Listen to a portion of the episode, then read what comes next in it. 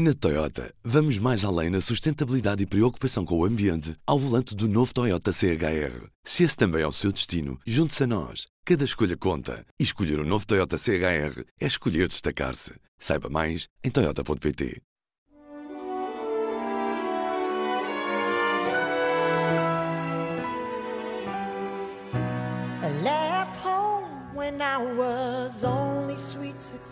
Ora viva, é dia de Portugal na Eurovisão. Vamos falar com um daqueles que é verdadeiramente fã da Eurovisão, Pedro Miguel Coelho, ele que é o fundador do Espalha Factos, de um órgão de comunicação social online que está muito atento ao que se passa por estes dias em Roterdão. Alô, estás bem?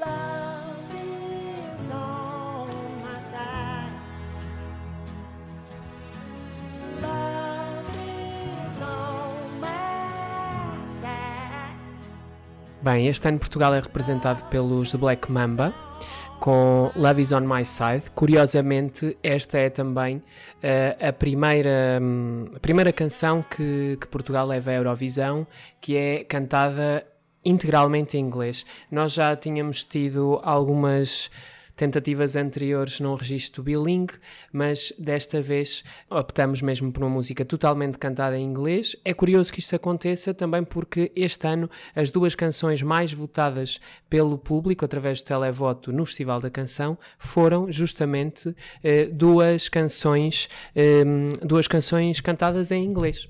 Uh, o que é algo inédito na, na história do, do Festival da Canção e que revela também um bocadinho uma alteração daquela que é a nossa predisposição sobre o festival, que é um evento um bocadinho conservador.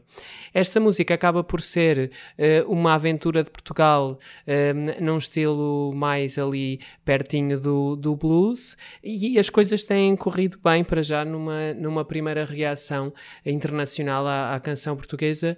As coisas coisas têm corrido bem, embora internamente esta escolha em inglês tenha gerado algum ceticismo, nomeadamente de uma franja de público que nós conhecemos como comentadores de Facebook.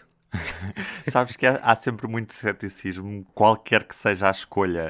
Uhum. A, Eurovisão tem essa, essa quase tradição de, de, de, toda a gente, para o bem e para o mal, dizer, dizer mal. Até mesmo quando da, da, da escolha de Salvador Sobral, assistimos a, a, muitos comentários negativos numa, numa primeira fase. Como disseste, pela primeira vez levamos esta, esta canção inteiramente em inglês, mas a língua ainda é um fator determinante num concurso como a Eurovisão ou é cada vez menos relevante a língua em que se leva a canção a concurso? Eu acho que depende do estilo da tua canção.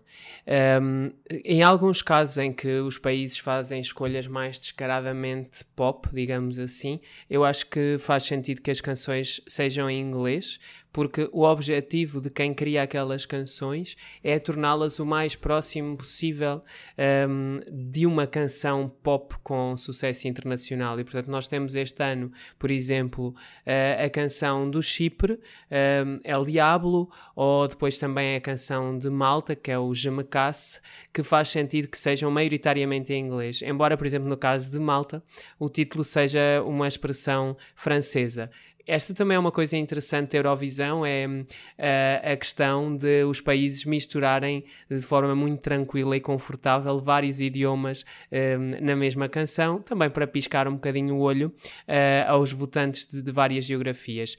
Mas a questão da língua começa a ficar um bocadinho ultrapassada e este ano, nesse aspecto, é paradigmático, porque nós temos como as duas principais favoritas, a canção italiana, que é cantada em italiano e é uma canção rock, e a canção francesa, que é cantada em francês e que é também um autêntico clássico daquilo que nós esperamos de uma música francesa. Há quem diga que esta canção são três minutos de França em palco, um postal ilustrado uh, de França, e um, em alguns casos a autenticidade e tu ficares com a tua língua original pode fazer a diferença, mas depende mesmo muito daquilo que tu queres da tua canção.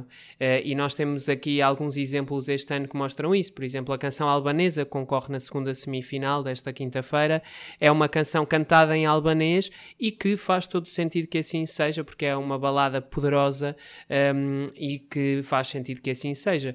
Um, a língua é apenas uma das partes da canção e acho que não deve ser sobrevalorizada. Uma canção pode ser boa mesmo que seja cantada em Esperanto. Eu estou a olhar aqui para o, para o site com as, as apostas da, da Eurovisão e, e, neste momento Portugal, à hora que estamos a gravar, está em 17 lugar. Uhum. Tem 1% de probabilidade de, de, de, ganhar, portanto é uma porcentagem mesmo relativamente irrisória, mas ainda assim está, está a meio da, da, da tabela. Pergunto quais é são as, as, possibilidades de Portugal, em primeiro lugar, nesta segunda semifinal, desta quinta-feira, e depois de, de, ser bem sucedida efetivamente na, na, na, final e não ficar nos últimos lugares. Eu acho que na semifinal as coisas estão a correr-nos bem ao nível dos ensaios que já tivemos e ao nível da reação também da imprensa internacional, que, como é óbvio, não decide nada, mas que dá bons sinais. Nós temos um exemplo agora desta primeira semifinal terça-feira,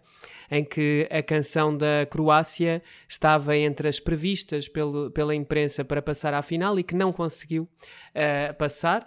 Uh, Portugal está neste momento em oitavo nas apostas, tem vindo a cimentar a sua, a sua posição para um, se qualificar nesta segunda semifinal. A verdade é que antes de se iniciarem os ensaios, Portugal estava fora eh, da lista de apurados para os apostadores e desde aí ainda não parou de subir, tem mantido um, um percurso de, de afirmação e isto é bom.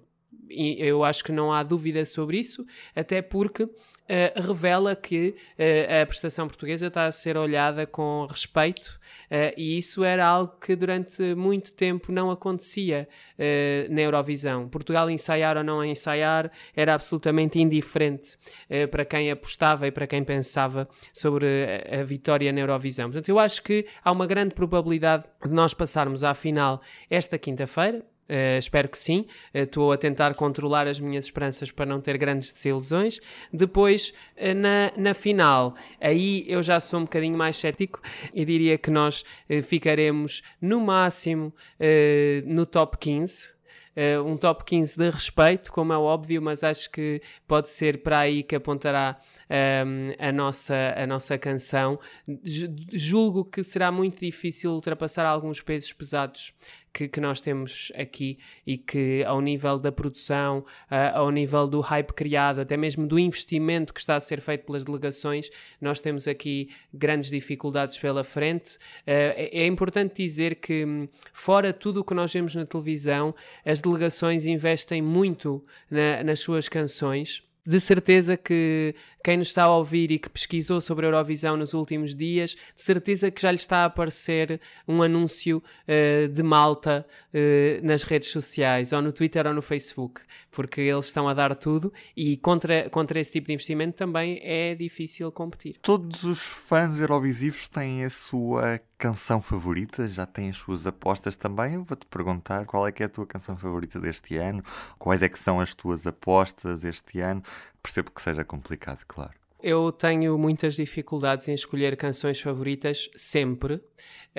Este ano, uh, eu acho que a minha canção favorita uh, é a canção da Ucrânia. É a canção que eu tenho mais gostado de ver e de ouvir, embora também goste muito do Chipre. Uh, a Ucrânia tem, tem crescido uh, e, e, eu gosto muito dessa canção e dava, e dava uma grande vencedora, embora eu não tenha vontade nenhuma que o Festival da Eurovisão volte a acontecer na Ucrânia porque eles não organizam muito bem. Depois, ao nível das apostas para, para a final e as canções que eu acho que também as pessoas devem ficar atentas porque vale a pena ouvi-las e vê-las e, e, acho que esta também é a grande qualidade da Eurovisão, é que nós não estamos só a ouvir música, estamos a ver toda uma performance.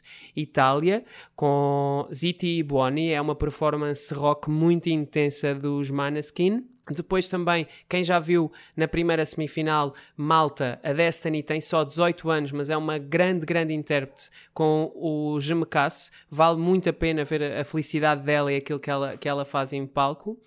Uh, o Chipre, como já referi, El Diablo é uma, uma canção que só podia ser do Chipre e que remete muito para aquela que tem sido a interpretação do Chipre para o que é uma canção eurovisiva nos últimos anos. A Ucrânia, como já, como já disse. Uh, a canção francesa, Voilà, da Barbara Pravi, é uma atuação também muito intimista, muito bem feita uh, e que vale a pena estar com atenção. Mas há muitos outros países que este ano estão a apostar forte uh, e que vale a pena ficarem atentos. Aliás, eu acho que esta Eurovisão 2021 está uh, muito, muito competitiva e isso para o espectador é bom porque hum, tem uma oferta musical que é mais diversa do que é costume. Pedro, e assim nos despedimos. Agradeço-te imenso. Fica o convite para assistirem à segunda semifinal da Eurovisão, esta quinta-feira, às 8 da noite.